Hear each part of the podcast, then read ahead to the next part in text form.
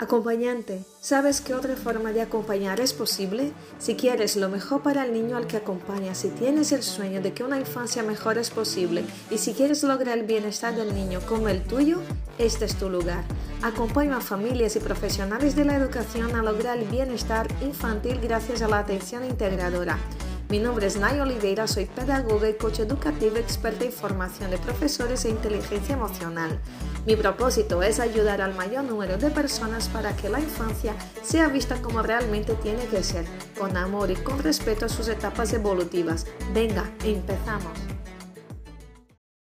Hola acompañante, ¿qué tal?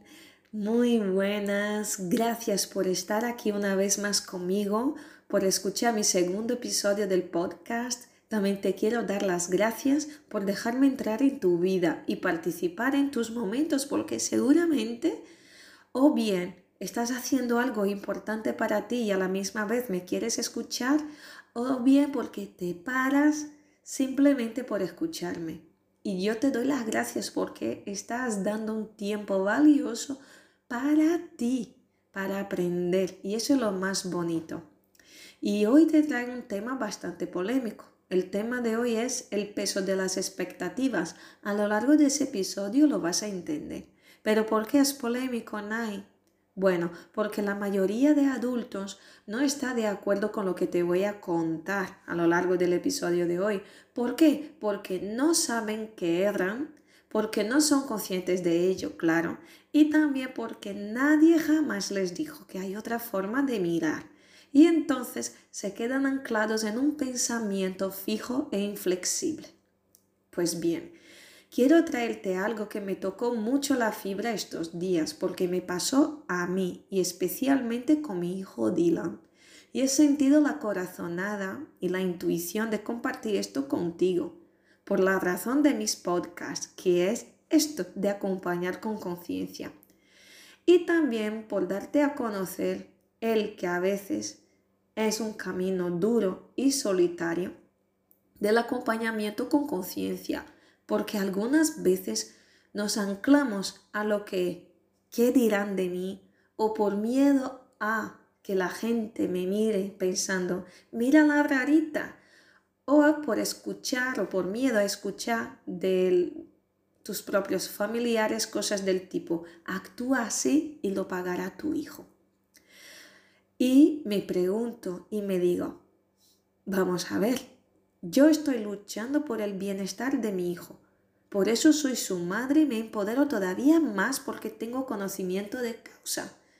Yo le enseñaré a ser fuerte, yo estoy dispuesta a ello, aunque el camino tenga muchos altibajos. Y lo que te quiero contar es el caso de mi hijo, de lo que me pasó estos días, y traerte algunas reflexiones sobre ello. Así que vamos a ello. Bueno, pues lo que pasó a mi hijo estos días es que fui a recoger sus notas en el colegio. Así es, este curso está siendo un curso bastante difícil para los niños de su clase en general porque hay un cambio muy brusco de metodología. Es decir, han dejado una etapa de la educación primaria en el que la maestra estaba muy involucrada, Cualquier dificultad que ella veía no los decía y ahora ya no hay esa comunicación. Porque para la maestra y para el colegio, mi hijo ya es mayor y tiene que ser autosuficiente, tiene que ser independiente. Vale. Entonces, ¿qué pasó? Pues al recoger las notas, eh, bueno, mi hijo sigue con sus notas, pero sacó una nota baja en inglés. Vale, bueno, eso no pasa nada porque no somos obligados, nadie es obligado a, ser bueno en todo. Pero eh, lo que más me llamó la atención es que hablando con la maestra, tutora de mi hijo, en todo el momento de su discurso, el problema está en el niño, no eh, en ella porque aquí yo no quiero decir problema, porque no es caso de problema, sino que, entre comillas, el, el problema de que no aprende o que saca malas notas es del niño. Es porque el niño no está atento, el niño lo veo disperso y lo tengo que estar llamándole la atención, venga, despierta hijico y patatí patata. Vale, en un momento de su discurso yo le interrumpí, claro, con educación y le dije, vamos a ver, es que también nos hace falta que nos dé pautas generales de cómo acompañar al niño para seguir el ritmo del colegio. Y me dice, vamos a ver, es que yo es que son 27 niños. Yo no puedo dar cuenta de todos ellos y estar de uno por uno y de padre por padre, viendo lo que necesita cada uno. Mira, yo, desde luego, no estoy de acuerdo con esto porque yo soy maestra, yo soy pedagoga y yo vengo de un país con mucho menos recursos de los que hay en España en comparación y allí las clases son de 30 a 35 niños y las maestras dan cuenta de que si el niño tiene alguna dificultad, algún problema, comunicárselo a la familia y dar unas pautas generales. Bueno, pero lo que más me resulta también incoherente, incongruente, es también la forma de actuar de la profesora de inglés. Porque al llegar en casa, mi hijo a la lágrima gorda, llorando por la impotencia, ¿vale? Me decía, mamá, llorando. Es que la profesora, yo no me entero de nada porque la profesora solo explica una vez y encima nos dice que no quiere que le volvamos a preguntar porque ya somos mayores. Bueno, yo me puse en el lugar de mi hijo. Claro que sí. Y ahora te, te pido a ti, imagínate que tú estás en un aula no te enteras de la explicación y encima no puedes preguntar tus dudas. ¿Cómo te sientes? Siente ahora, por favor, esas emociones, esos sentimientos de nervios, de impotencia, de frustración y de sentirte menos que los demás por no lograr entender aunque hayas puesto toda tu atención y hayas dado lo mejor de ti porque fue eso lo que dijo mi hijo una vez le tranquilicé. Una vez se calmó. Mi hijo fue capaz de decirme cómo se sintió.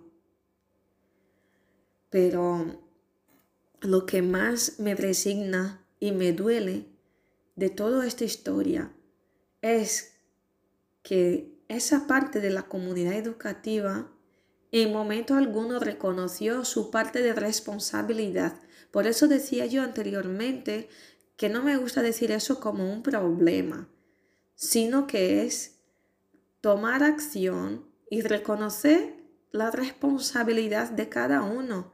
Yo soy una persona consciente y estoy implicada en la educación de mis hijos. Por eso tampoco quiero decir, apuntar el dedo y decir que la culpa es de ella, la culpa es de fulano, porque aquí no hay culpables. ¿vale? Pero indicando que el problema está en el niño porque lo ve disperso, que no está atento. Pero eso pasa cuando el niño está desmotivado y con la autoestima afectada por todo lo que le han dicho y hecho.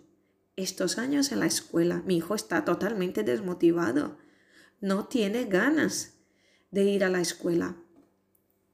Y yo no quiero hablar de culpa porque uno de los valores que pasa en mi trabajo es la unión en la comunidad educativa, es decir, entre familias y escuela.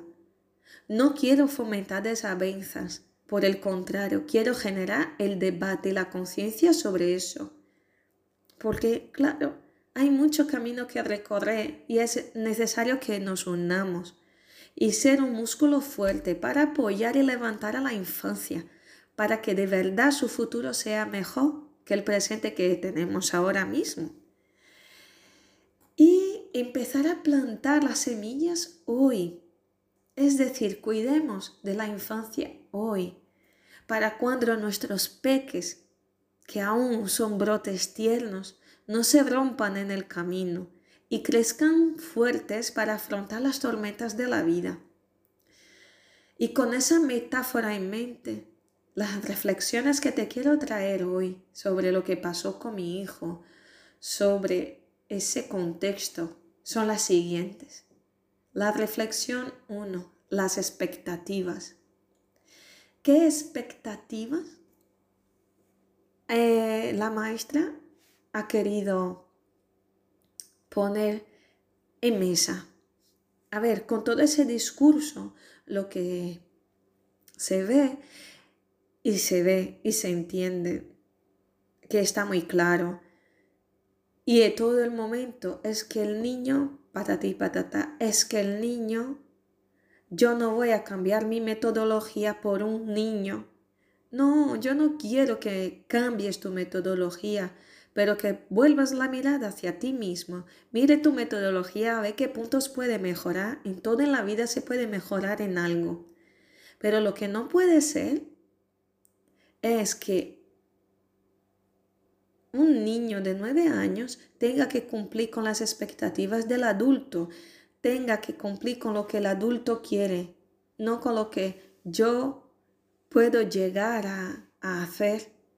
¿Qué pasa? Eso afecta la autoestima del niño y más a niños con la edad de mi hijo que tiene nueve años. Cuando empiezan a darse cuenta del entorno, de sus relaciones con los demás, porque empiezan a tener conciencia de sí mismo y no sirve de nada que le que le alabes, que le digas cosas bonitas y tal, porque el niño no es como los otros ya le ven, es como él se ve a sí mismo. En esta etapa de su vida, él empieza a compararse con otros compañeros, con, con lo que la maestra dice, porque no estar en el medio familiar, es decir, en el medio de su casa. Entonces, su referencia ahí en ese momento es la maestra. Entonces, entre líneas, lo que la maestra le dice es que él no es capaz y que no sabe hacer las cosas bien. Si yo de mi referente estoy escuchando esto, ¿qué voy a pensar yo, un niño que todavía no tengo la corteza prefrontal, eh, perdón, prefrontal de mi cerebro no está desarrollado, el cerebro neocortex, que es el de el razonamiento, ¿vale? No está del todo desarrollado. Yo me voy a creer en lo que me está diciendo el adulto, esa persona que es mi referencia en este lugar. Entonces, aquí yo tengo que atender a las expectativas del adulto, que yo como niño no sé cuáles son, y tengo que estar atento a eso. ¿Qué pasa? Un niño de nueve años no tiene capacidad ni psicológica ni cognitiva para llegar a esas expectativas ni yo como adulta que ya soy. No puedo llegar a cubrir las expectativas de otro adulto, porque son sus expectativas. No sé si me entiendes. Son las expectativas del adulto al que un niño no puede llegar todavía a entender. Entonces, la reflexión, la segunda reflexión que quiero llegar a decir aquí y entrar en debate es la edad Estamos hablando de una maestra de entre 45 y 50 años y un niño de entre 9 y 10. Que el, el adulto está tan centrado en sus expectativas, en lo que tiene que conseguir el adulto comprobar que no baja a nivel del niño. Quiere a dura fuerza y a duras penas que el niño se levante hacia su nivel de entendimiento y no puede ser así aunque digan que todo es muy bonito, aunque digan que ay, es que yo empiezo una clase de música y luego terminamos la clase de música con relajación. No, no, aunque tú digas que estás aplicando una clase, pero una clase que estás dando un aula, que los niños tienen que estar todo el tiempo sentados rellenando fichas. Hay clases que no tienen sentido para el niño que el niño no se entera, tú crees que tu metodología está a nivel de ese niño. No está, no está. Y te lo digo otra vez, no está. El niño no está a nivel madurativo de conseguir entender lo que el adulto quiere. Y si no adaptamos nuestra forma de trabajar a la edad del niño, vamos a seguir exigiendo una autosuficiencia, una autonomía que todavía el niño no está capaz de, lograrlo. por su nivel de, desarrollo. Entonces aquí entra la reflexión 3, la responsabilidad. ¿Qué responsabilidad asumo yo como adulto que acompaño al niño? Yo como madre sí asumo mi responsabilidad que tengo que, que acompañarlo, pero, me, pero sé lo difícil que puede ser para otras familias acompañar al niño en su educación cuando no tienes herramientas.